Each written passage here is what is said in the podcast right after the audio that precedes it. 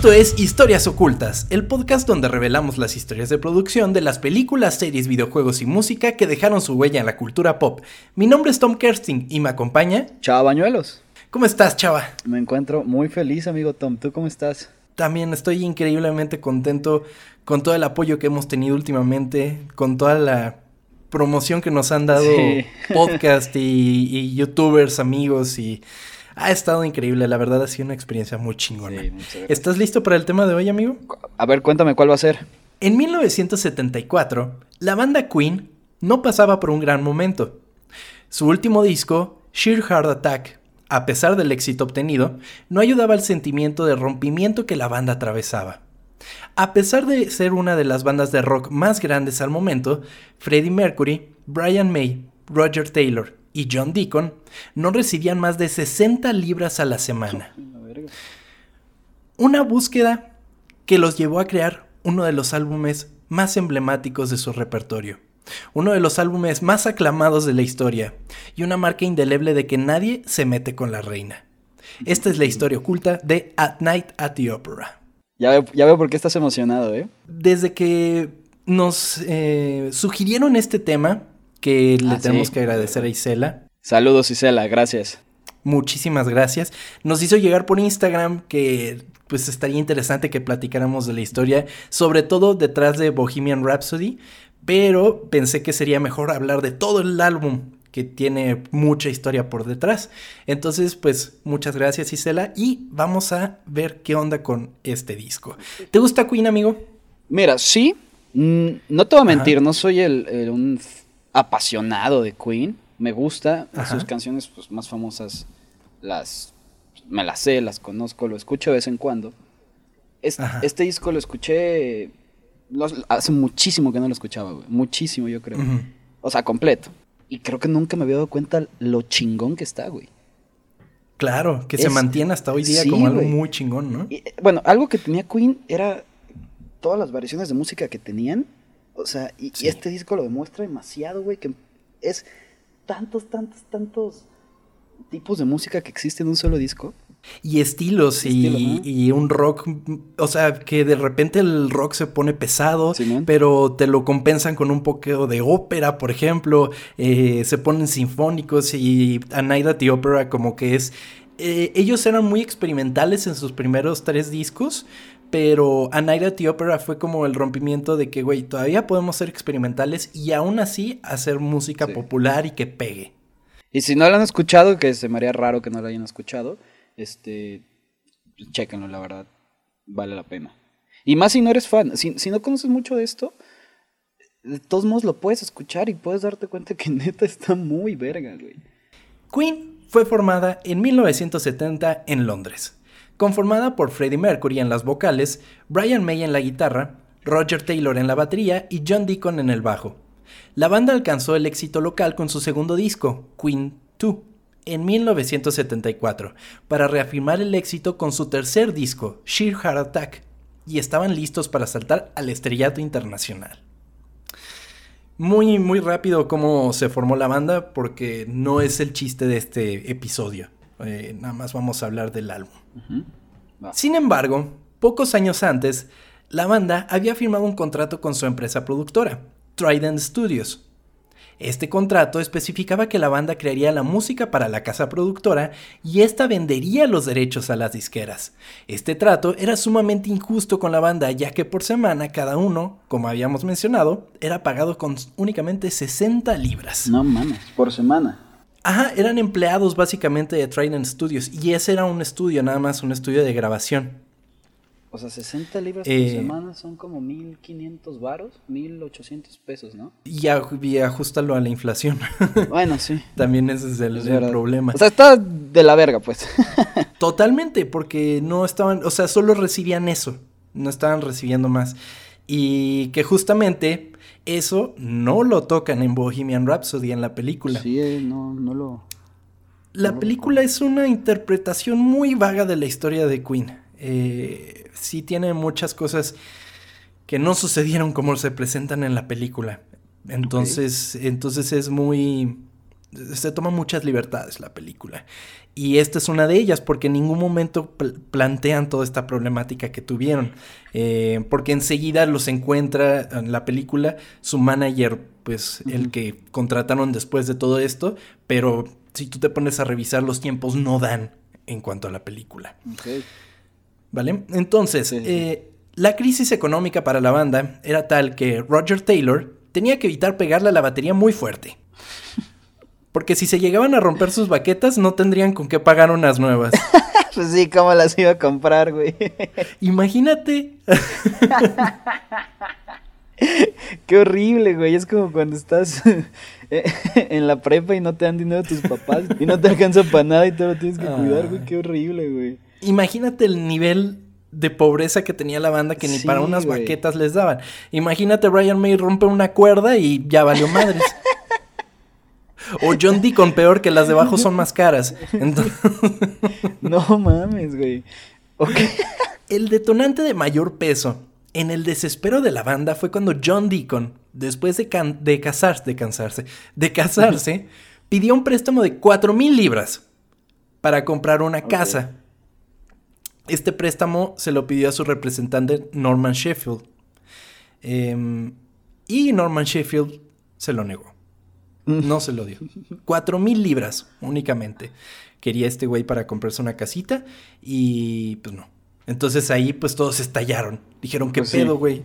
Ni que no estuviéramos trabajando, ¿qué?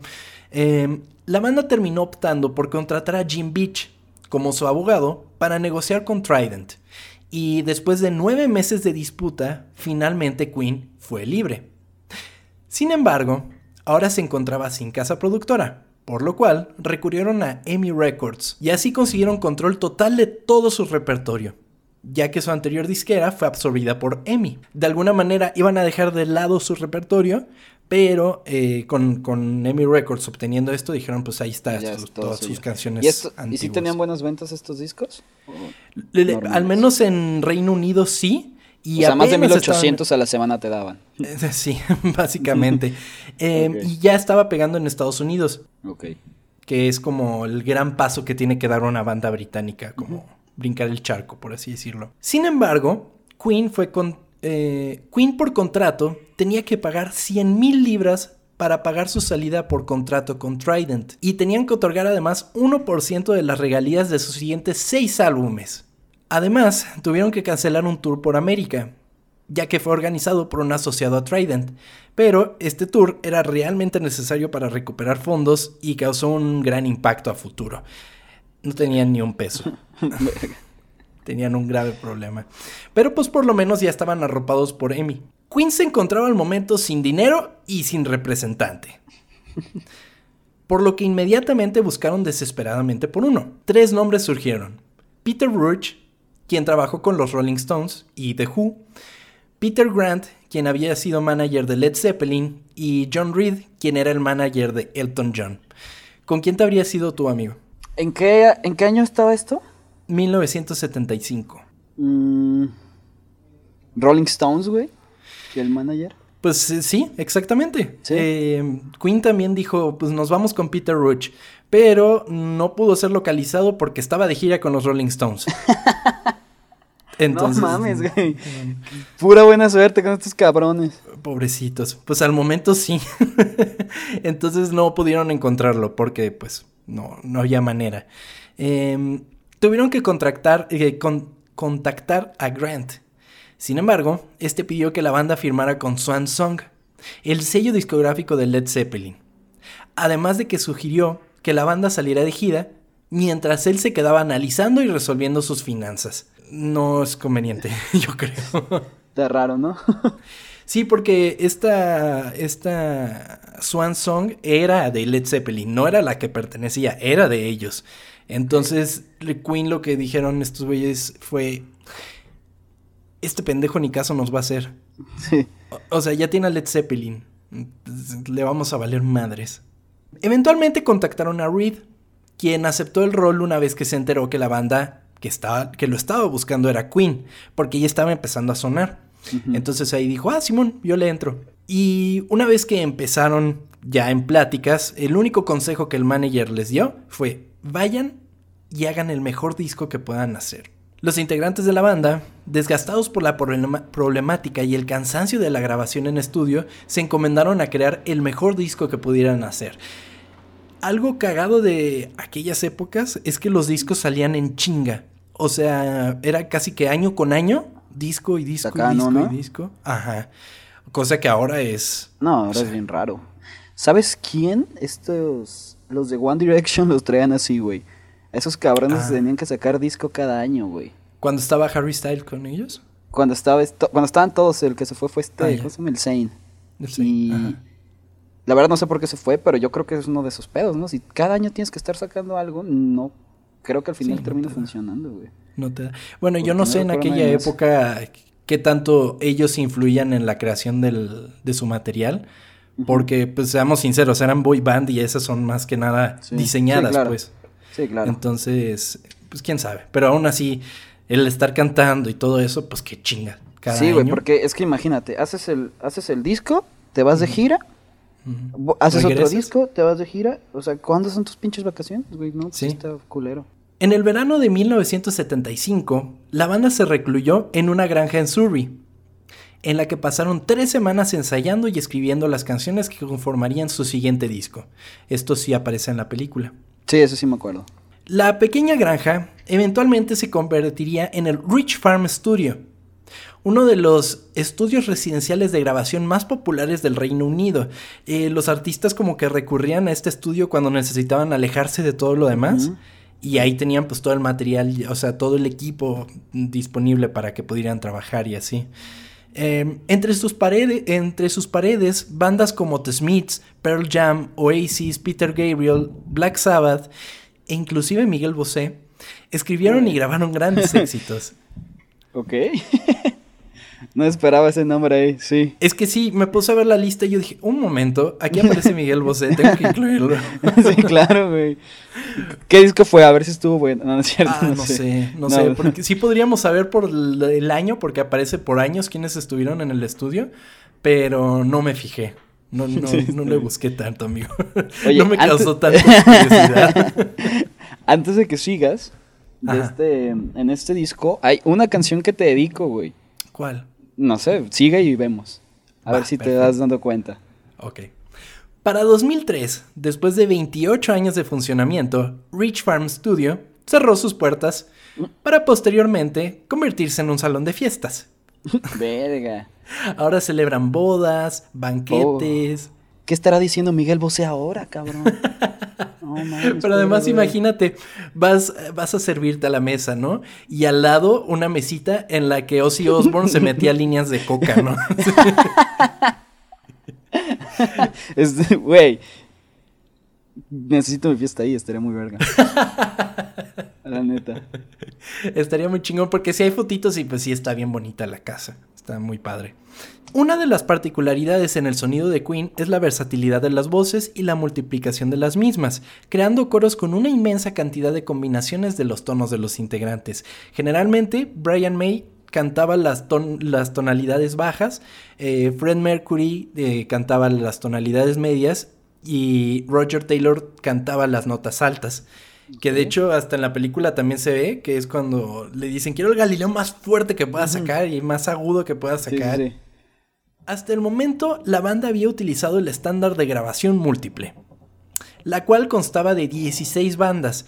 Es de la, eh, la, grabación múltiple es lo que les permitía en aquella época, digo, se sigue usando, pero ahora ya es digital, eh, como que grabar varias pistas y eventualmente poder unirlas para crear un solo, un solo track, por así decirlo. Ok, oye, tengo una pregunta.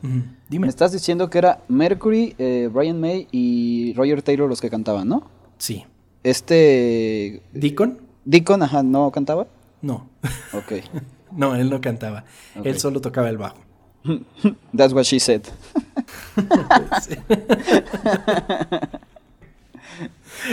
imagínate cada rato los otros de la banda alboreando al pobre Órale, toca el bajo.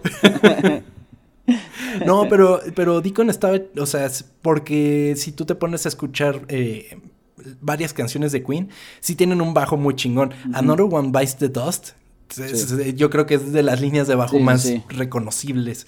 Eh, por ejemplo, Under Pressure también se le ocurrió a Deacon. Eh, ¿Dónde me quedé? Sin embargo, ah, bueno, de la grabación múltiple ellos lo hacían en 16 bandas, que fue lo que usaron hasta el último disco. Sin embargo, su nuevo disco sería grabado en 24 bandas, lo que permitía el rango y cantidad de voces que hoy podemos escuchar. Más bandas, más tracks de voz, más tracks de instrumentos y todo, y pues es lo que permite que haya un casi que un coro de ellos mismos en, el, disco. The, The Prophet Song, ¿no? Que es la que... Por ejemplo. Que se escucha... se escucha está bien verga eso, güey. ¿Eso con audífonos? No mames. Sí. Y lo remasterizaron, Sí, sí, sí, está remasterizado. De remasterizado suena bien verga, güey. Y además, pensar que en aquellos momentos, pues tenían, estaban muy limitados. De hecho, ahora que empezamos a platicar de las canciones, sí tenían que recurrir como a métodos muy analógicos. O sea, como obviamente no tenían acceso a nada de computadora ni nada.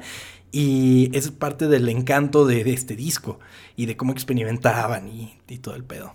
Por otro lado, y aquí viene una de estas eh, inventos que se generaron, Brian May aprovechó la duplicación de sonido que el amplificador que el propio John Deacon había creado hace unos años atrás, gracias a su conocimiento en ingeniería electrónica. El amplificador consistía en un tablero de circuitos de una radio portátil encontrada en la basura. el cual fue insertado en un gabinete para bocinas y fue potenciado por una batería de 9 voltios. El amplificador no contaba con controles, era solo ahí, la bocina. Este amplificador permitía que la guitarra generara sonidos reminiscentes a otros instrumentos de orquesta como el violín, el trombón o el clarinete. Además fue un amplificador que usaron mucho tiempo. O sea, desde el principio de su carrera como hasta el final. Porque tenía la particularidad de que Nunca se averió el ampli. Entonces nunca hubo necesidad de arreglarlo. Este mismo amplificador fue tratado de recrearse en 1998 por Greg Fryer, constructor de amplificadores, y a pesar de que el sonido era similar, aún faltaban las características tonales que el amplificador original permitía. O sea, era un amplificador hechizo, o sea, como inventado por ellos, y, y, o sea, no había un sonido igual. Tenían que recrearlo de alguna manera. Verga, qué chingón, güey. En 2003, Nigel Knight desarrolló prototipos que cada vez sonaban más similares al sonido original del amplificador. Eh, sin embargo, no era el mismo. El amplificador seguía sirviendo. no mames. No fue hasta 2008 que Knight recibió permiso para abrir el amplificador original y analizar cada componente para entender el funcionamiento del mismo. Finalmente, en 2010, se creó una réplica del amplificador original, el cual cuenta con la bendición de Brian May y John Deacon. Ese amplificador generaron así como su, o sea, como una edición, se vendió toda y no lo han vuelto a poner a la venta. Ah, muy bien. Ese mismo amplificador. Carísimo, ¿o no? Desconozco el precio, pero seguramente. Sí, seguramente, güey. Porque además tenía, estaba, o sea, tenía tal cual la bendición de Brian May. Sí, pues ya con eso, con eso ya le subes unos par de, de libras. Sí, bastante. Porque además eh, eh, fue como una petición de ellos, como de, güey, no puede ser que este sea el único punto amplificador que pueda hacer ese sí, claro. Sí, pues sí, también viviendo todo su, bueno, su, su principio carrera, güey, tratando de cuidar sus cosas. y, ahora, güey. Entre las baquetas y el amplificador, no sé qué estaba peor. sí, cabrón. ¿Te imaginas así de que John Deacon de puta rompí el amplificador y ahora qué voy a hacer?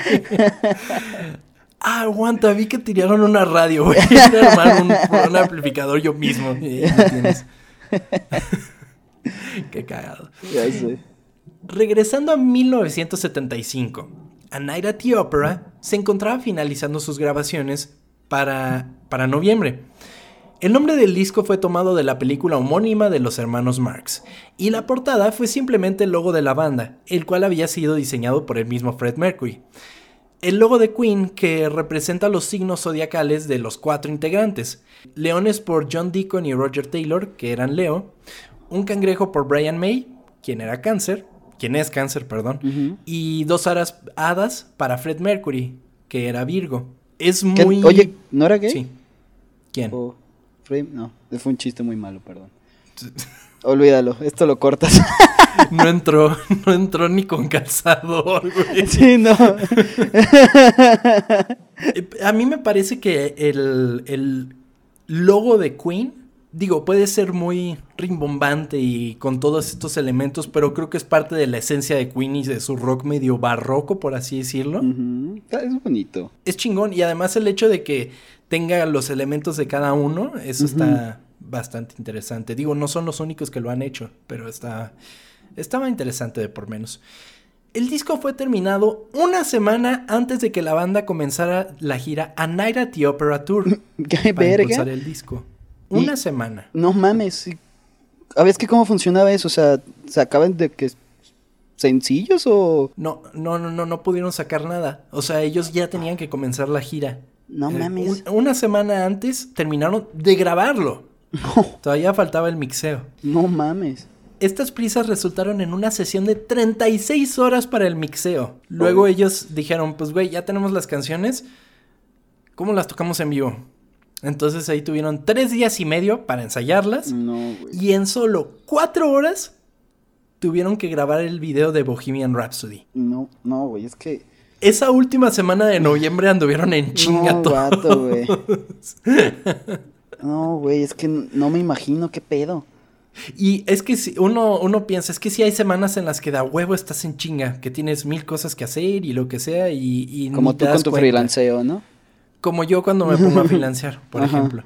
Em, pero ya el hecho de que, güey, empiezas una gira, no te vas de vacaciones, te vas a estresar que, y que si las cosas güey. salen bien en los conciertos y no sabes si tu disco va a pegar y no mames. No, es que no, no me imagino cómo chingados lograron esto así.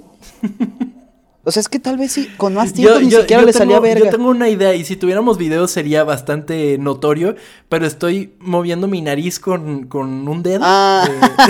Eh, yo creo que con eso. O que estabas como oliendo mesas, ¿no? Algo así. Ajá, ajá, exactamente. sí. Eh, yo creo que eso ayudó un poco en esa semana.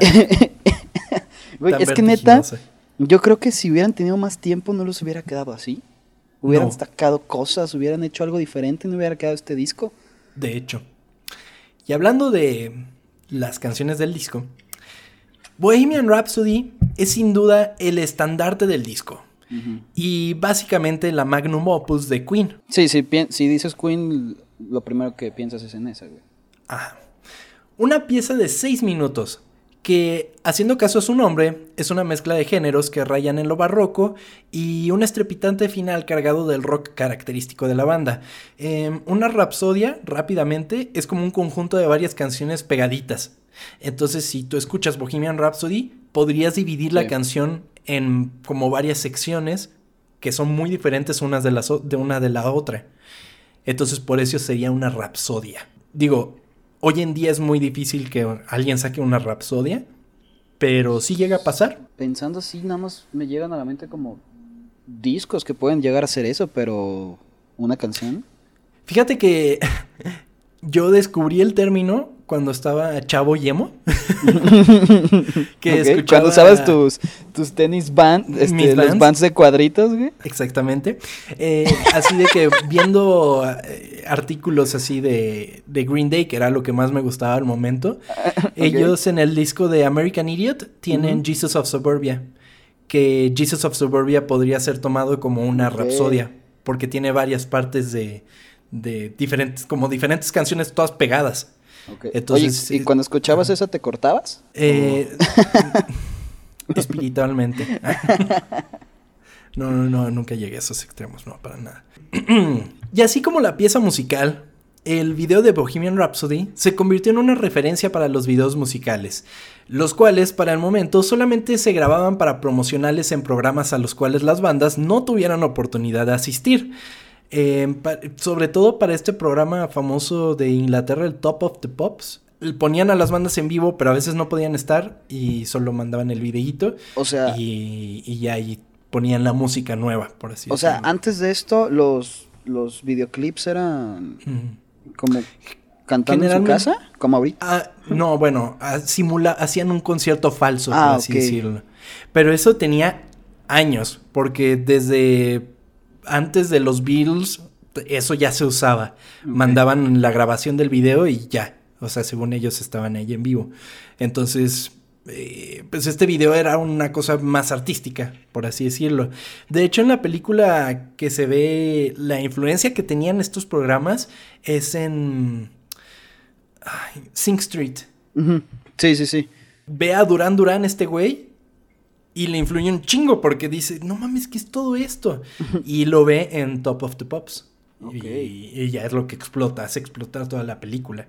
Entonces sí tenían mucha influencia y el hecho de que este video fuera tan diferente a lo que ya habían hecho, pues marcó una tendencia. Sobre todo cuando ya empezaron a salir eh, KMTV y todo eso que ponían los videos musicales, pues muchísimo del tiempo estaba Bohemian Rhapsody por lo mismo. Brian May afirma que quisieron alejarse de la estética ya establecida para este tipo de videos y permitirse crear un segmento visual que fuera doc con la canción. El video se grabó el 10 de noviembre de 1975 en 4 horas y tuvo un costo de 4.500 libras solamente. De verdad hicieron magia con... Es que no, no mames. Me, me enoja, güey. Cuatro horas. Sí. Cuatro horas el video de Bohemian Rhapsody. Y pues uno de los videos más reconocibles. O sea, sí. te ponen un segmento de Queen en algo y te ponen el inicio de Bohemian Rhapsody. Sí, güey. No mames. Es que neta es sorprendente. neta es sorprendente este pedo, güey. Sí, y escribí pues cómo empezaba el video, pero creo que es, ya muy reconocible. El video comienza con una toma de los cuatro miembros de la banda, casi en oscuridad total, mientras cantan, cantan la parte a capela. Las luces se apagan y las tomas se desvanecen en primeros planos de Freddy. La composición de la toma es la misma que la fotografía de su portada del álbum Queen 2. Eh, o sea, ellos ya habían hecho esta pose.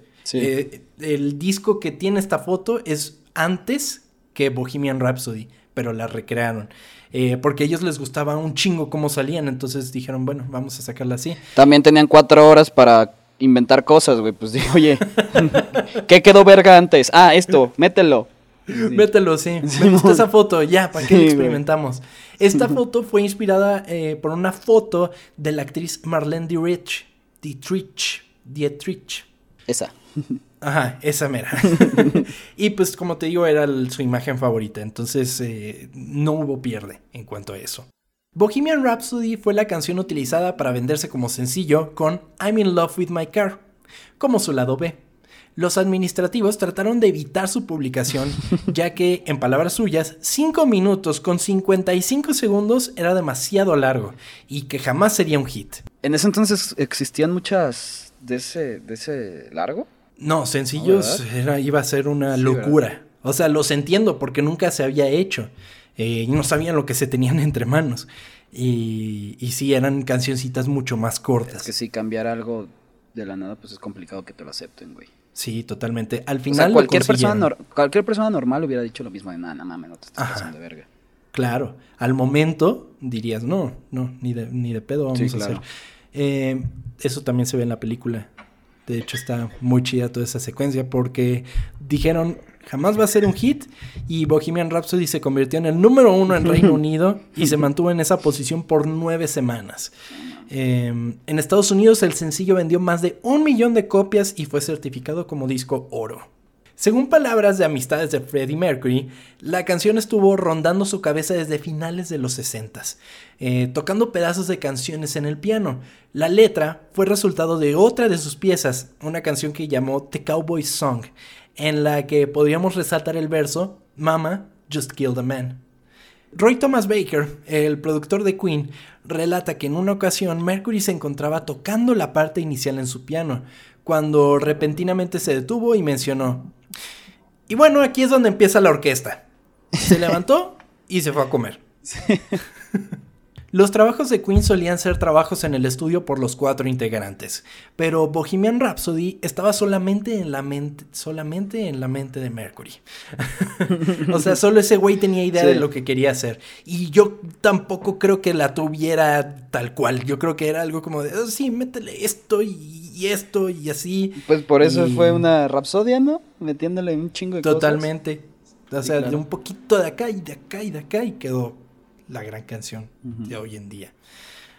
Por otro lado, el resto de las piezas musicales del disco podrían ser fácilmente opacados por Bohemian Rhapsody. Sin embargo, al escucharlo podemos encontrar la genialidad que caracteriza, que caracteriza a los músicos. Lo que te iba a decir es que quitas Bohemian Rhapsody y sigue siendo un discazo, güey. Sí. La neta. Sí, podría estar aparte, podría ser, haber sido el sencillo nada más y que no estuviera en el disco. Y sí, muy chingón el... De hecho, eh, bueno, ahorita vamos a decir de, las otras canciones. No puse todas, pero puse las más eh, importantes. Recién reproducido el disco, este abre con Death on Two Legs, una canción que representa el odio y repulsión que Mercury sentía por el primer manager de la banda, Norman Sheffield. O sea, este güey se salió y dijo, tú te vas a chingar a tu madre. Pues sí, güey. Y le escribió Death on Two Legs. Sí, ¿cómo no hacerlo, hijo de puta? Brian May contó en el documental Classic Albums que se sentía mal de cantar la canción, ya que la consideraba un ataque muy directo. Pero eventualmente, una vez ensamblada la pieza, no tuvo problemas con la misma. Ya que vio que estaba chingona, dijo, no, no, va. Ya que... Para la segunda pieza del disco, Lacing on a Sunday Afternoon, esta fue grabada con Mercury cantando para luego ser reproducida esa grabación a través de unos audífonos adentro de un balde en el estudio. Pusieron un micrófono, el cual regrabó el sonido que estaba generando los audífonos adentro del, del balde. Eh, lo, cual, lo cual genera el efecto de megáfono tan característico de la canción. No había manera de hacerlo. No iban a meter un megáfono tal cual, pues. pues entonces se las tuvieron que ingeniar de esa manera. Estaban solamente los audífonos, el balde y un micrófono, muy lejos. Lo chingón de todo esto que estás platicando, güey, es que, y bueno, de hecho de todo esto de historias ocultas, es que vuelves a ver o vuelves a escuchar de lo que estamos platicando, ya lo ves con otros ojos, güey. Claro. O sea, esto no, no, yo no lo sabía, güey, así que lo voy a volver a escuchar y voy a decir, ah, fue lo que contó Tom. y además que te pones a pensar y dices, o sea, yo ahorita que estoy grabando aquí en Audition, digo, esto es un pinche efecto que puedo poner así. Sí, claro. Y estos güeyes se tenían que partir la cabeza para decir, puta madre, ¿cómo hacemos para que suene más interesante esto? Esta canción da una transición casi magistral a I'm in Love with My Car, una canción compuesta por Roger Taylor. Sin embargo, la banda tomó por chiste la idea de la canción. o sea, suena raro. Suena raro, como que estás enamorado de, tu carro. O sea, sí está raro. El sonido del auto que, suena en la canción es el Alfa Romeo que Taylor manejaba para la época. Y la canción fue dedicada a uno de sus roadies, eh, Jonathan Harris, quien en palabras de la banda estaba completamente enamorado de su carro, un Triumph TR4, el cual era el verdadero amor de su vida. es que si hay gente así, güey.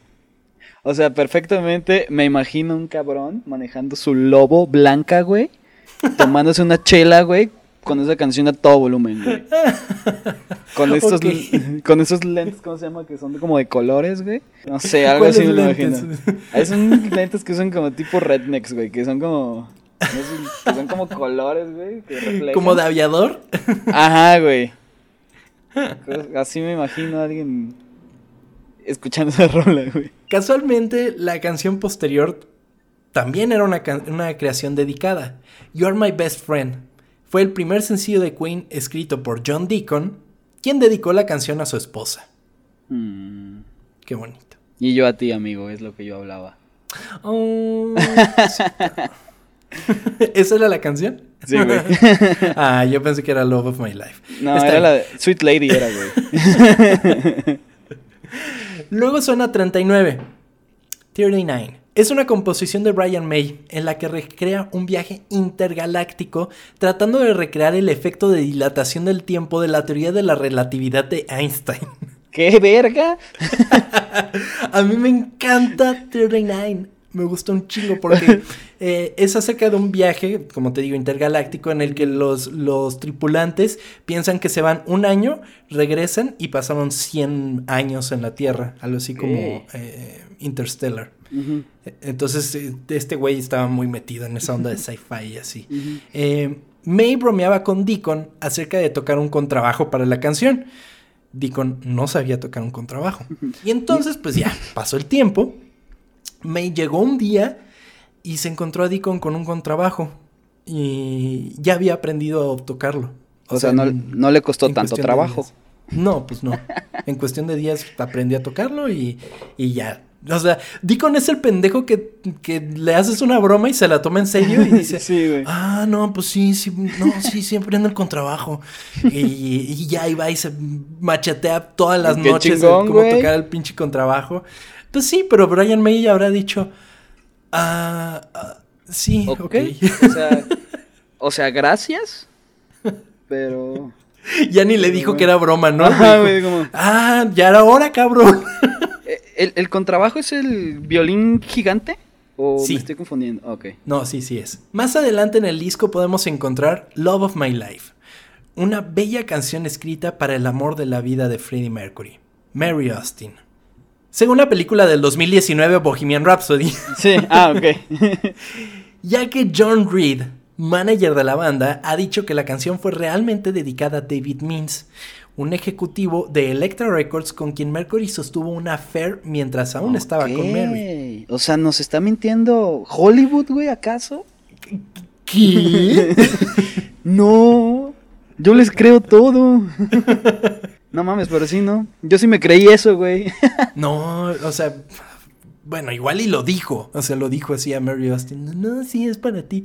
Y pura madre. sí, no, de que, ay, sí es para ti ahí agarrándose con ese güey. Finalmente, el disco cierra con God Save the Queen, una interpretación en guitarra eléctrica del himno nacional británico, interpretado por Brian May. Eh, la canción la hizo como en capas de la guitarra, o sea, tocaba una, luego tocaba la otra y luego las encimó y por eso suena tan chingón. Como Shrek. Em, porque son ah, capas. ¿como, las cebollas? Ajá, como las cebollas, ¿no? hoy ando mal con los chistes, perdón. No, hombre, hoy no has acertado ni uno. Esta pieza puede ser escuchada en cada concierto de Queen, ya sea interpretada o reproducida de manera digital. Es como... Eh, tiene que sonar God Save the Queen. O sea, de a fuerzas. Ya sea cuando van a salir, cuando se van o lo que sea, tiene que sonar God Save the Queen. Ok. Es como cuando sale Metallica y suena Ecstasy of Gold. Es más o menos la misma onda. A Night at the Opera no fue reseñado por revistas antes de su lanzamiento, ya que nunca se mandaron discos o cintas de reseña. No hubo tiempo, güey. No hubo tiempo, no hubo tiempo, tuvieron que publicarlo en chinga. Tuvieron que ir al concierto y ver si estaba verga, güey. al tour. Sí, güey. Sin embargo, una vez lanzado, recibió respuestas mixtas. Algunos críticos lo amaban, otros no lo entendían, pero sin lugar a dudas veían el potencial de la banda. En palabras de Tony Stewart de New Musical Express, el NME, em, más que cualquier otra cosa, A Night at the Opera es una consolidación del éxito del álbum anterior, equilibrando hábilmente el arte y la efectividad. A lo largo del álbum, muestran sus habilidades individuales para escribir canciones y su musicalidad con un efecto devastador. Si es el álbum más caro jamás hecho en un estudio británico, también es posiblemente el mejor. Dios lo salve. Y eso era cierto. Era al momento el disco más caro en ser producido. Pero pues eso ya no lo estaba pagando Queen, lo estaba pagando, la disquera. De sí, tampoco les alcanzaba, güey. sí, pobrecitos. y pues bueno, eventualmente A Night at the Opera salió, fue un exitazo y pues pegó en todo el mundo y fue lo que le dio una plataforma enorme de talla internacional a Queen. De ahí ya se pudieron ir a otros países, pudieron ir a interpretar a muchos más lugares que solamente Inglaterra y Estados Unidos. Y no es para menos, el disco es una cabronada. Sí. Es que también te demuestra que no solamente era, eh, o sea, Freddie Mercury el, el chingón, güey. Que puede haberse en bandas, puede llegarse como a, como opacar todos los demás por, por el, por el vocalista que, bueno, aquí también sucede, pero si te fijas bien, te das cuenta que todos los otros tres también son una verga, güey. Sí, porque bien podría haber tenido todas las, voces de Fred Mercury y haber creado las letras y todo eso, pero pues sin la guitarra. Sí, claro. Sin la batería tan chingona, eh, sin el bajo y el contrabajo, no, no sería nada a Night at the Opera. Sí, güey. la neta. Y sin la coca, ¿no? También. Y sin la coca. sin la coca. Fred Mercury, Brian May, Roger Taylor y John Deacon pasaron a la historia como una de las bandas de rock más grandes de la historia, inmortalizados en los anales de la música moderna y la estampa de una generación que hasta hoy día sigue impactando a nuevos escuchas. Queen está destinada a la inmortalidad, y la prueba más grande de ello es a través de sus canciones, en las cuales podemos sentir a Brian May tocando acordes desafiantes y solos inimaginables, a Roger Taylor con su estrondosa e impactante batería erizando la piel con cada golpe, a John Deacon con su bajo marcando presencia y genialidad, y sobre todo a Fred Mercury, que con una voz más allá de lo imaginable nos hizo sentir que estábamos en presencia de un verdadero dios del rock. Esta fue la historia oculta de At Night at the Opera. Bravo. Es que, güey, es un discazo, güey. es, un discazo. Todavía siguen como. Como haciendo conciertos, ¿no? Bueno, ahorita no, ¿verdad? Porque no se puede. Ahorita no. ahorita no. Pero sí, de alguna manera. Es, con un güey que ganó. Adam Lambert. Ese cabrón, Simón. Adam Lambert. Eh, es Brian May, Roger, Roger Taylor y Adam Lambert. Tuvieron, eh, en algún momento estuvieron con Paul Rogers, que era como un cantante también de la época, y últimamente lo hicieron con Adam Lambert, pero solamente son Brian May y Roger Taylor. John Deacon ya no volvió como a, los escenarios, pero pues ahí anda, los tres siguen eh, rockeando en la vida. ¿Y este es tu disco favorito de Queen, güey? Sí, sí, definitivamente. Dime. Mi canción favorita. Es que, a ver. Yo, yo iba a decir cuál podría ser tu canción favorita. Porque está Bagui. Así que. Sí, pero tengo un problema con Under Pressure. Me gusta un chingo. Pero. y me pasa con Take On Me. También. Ok. Tú dices, voy a escuchar una playlist de los 80s o de los 70s, lo que sea. Y empieza. Si es de los 80s, con Take On Me. Sí. Obligatorio. Nunca te puedes encontrar Take On Me al final, nunca te puedes encontrar Take On Me, no sé, o puede que no te la encuentres. Y lo mismo pasa con Under Pressure. Siento que también tiene el mismo efecto de que es lo que está y es lo que suena. Me gusta mucho, claro. Digo, y hay una versión que es a capela de Fred Mercury y David Bowie, que es una cosa increíble. Eh, búsquenla en SoundCloud porque por allí se filtró y es una belleza porque están nada más ellos cantando y suena muy cabrón. Pero mi favorita y siempre creo que va a ser es I Want to Break Free. Ok. Tiene una partecita en la que digo, me emociona mucho. O sea, ahí siento de verdad como la voz. ¿Te sientes identificado? O, ah. Me siento identificado con el video. No. ok, sí. Que si no lo han visto, vayan a ver el video de I Want to Break Free. Porque y, de este disco, quitando Bohemian Rhapsody, ¿cuál es tu favorita, güey? Eh, ah, bueno, dijiste 30, sí, cierto, es verdad. 39 me gusta mucho.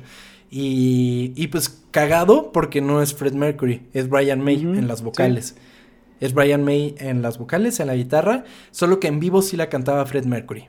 ¿Y tu amigo, cuál es tu favorita de Queen? ¿De Queen? Uf. We Are the Champions, yo creo, güey. Esa está ah. muy...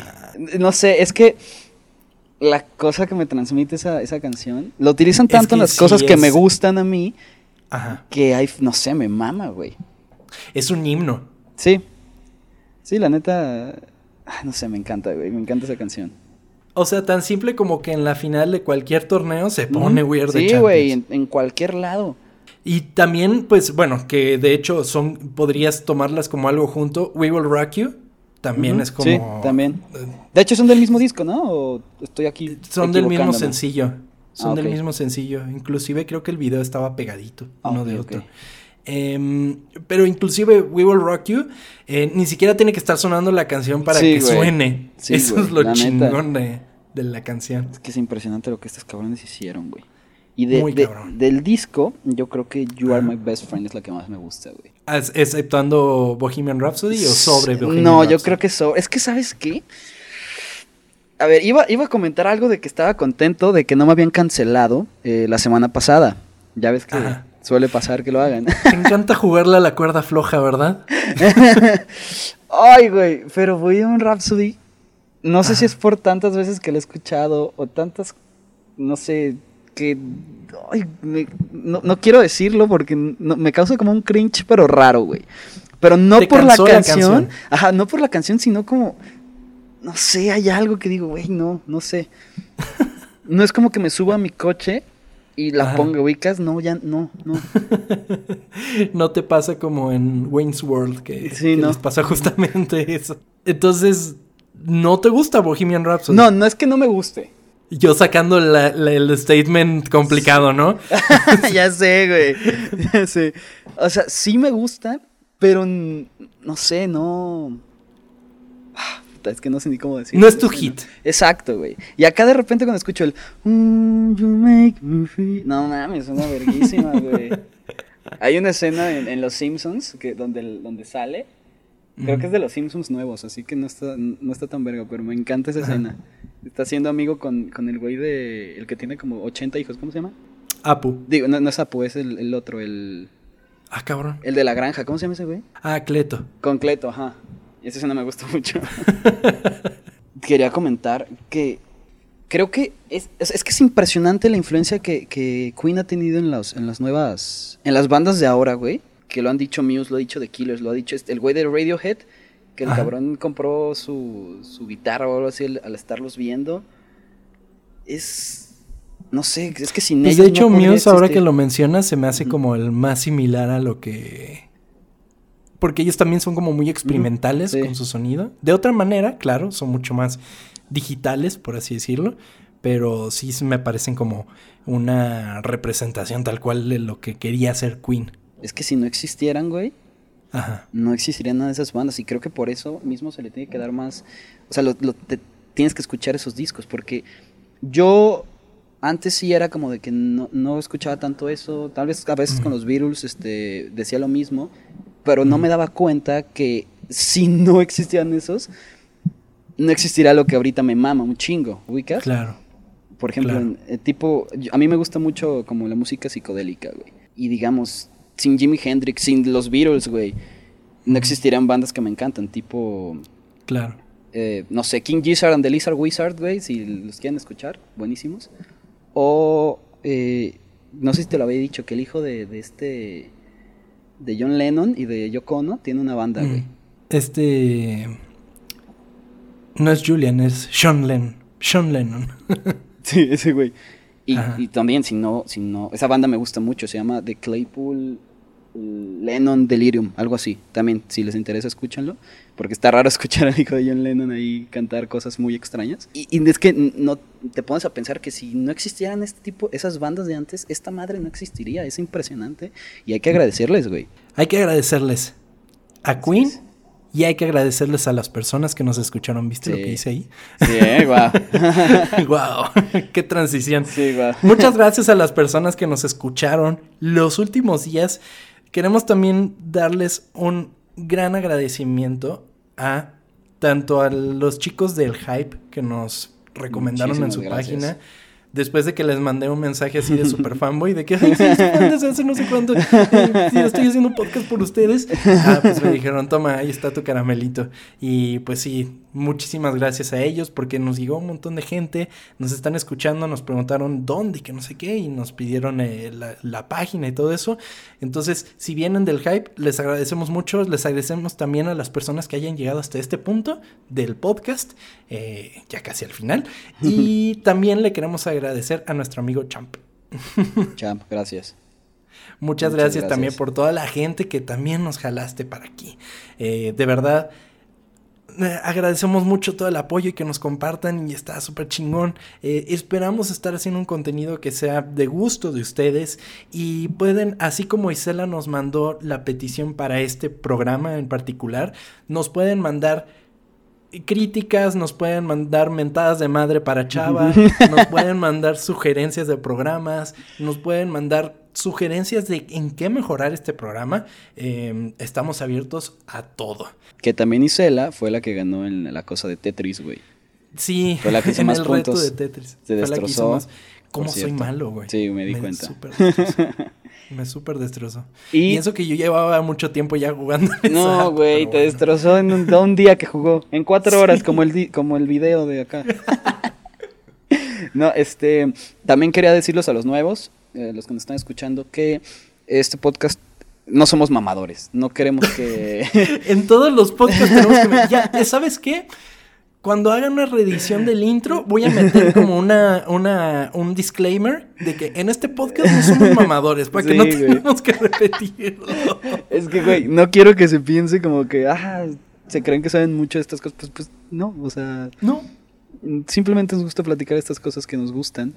Y, que están cagadas. que están, ajá, que están divertidas. Y como dijimos a, a- a mediados de este, de este podcast, que ya después de que lo escuches, te vas a verlo, te vas a escucharlo y digas, no mames, Sí, cierto. yo no sabía que eso había pasado. Totalmente. Así es. Ese es el punto de historias ocultas. Y también les queremos pedir que nos sigan en redes sociales, arroba ocultas en todos los lugares, Instagram, Facebook, Twitter, ocultas con doble O, porque somos muy cool en este podcast. Los invitamos también a que dejen sus mensajes, sus comentarios y todo. También redes sociales propias, también tenemos nuestras redes sociales por si quieren seguirnos personalmente a nosotros. Yo estoy como arroba tom-kersting y Chava está como... Arroba Chava Banuelos, o Banuelos Chava, dependiendo de la... Porque no, porque no hay sí, ñes. sí. Ustedes ahí le busquen. Ay, ¿no? No, pues si buscas Chava Bañuelos puede que aparezca, ¿verdad? Eh, pues es que hay un cabrón que tiene un corrido, güey. Ah, el corrido Chava Sí, pues, que después lo- luego os digo que soy yo el que lo escucha, pero... que es mío, pues, pero no. Está bien. Pues muchas gracias, chicos, por, por acompañarnos esta semana. Nos vemos la siguiente semana. Ya vieron todo el repertorio de temas que vamos a tocar en este podcast. Entonces ya no va a ir en el mismo orden, va a ir conforme veamos los temas y cómo van a estar de interesantes. Y para la siguiente semana viene un tema que está fresco. Entonces, ya no va a ser algo de hace eh, 30, 40 años, va a ser algo muy, muy, muy fresco. Entonces, estén atentos porque el siguiente jueves nos pueden escuchar en este mismo canal, en esta misma plataforma y donde ustedes quieran. Muchas gracias, Chava. Muchas gracias, Tom. Gracias a todos. Nos vemos la próxima.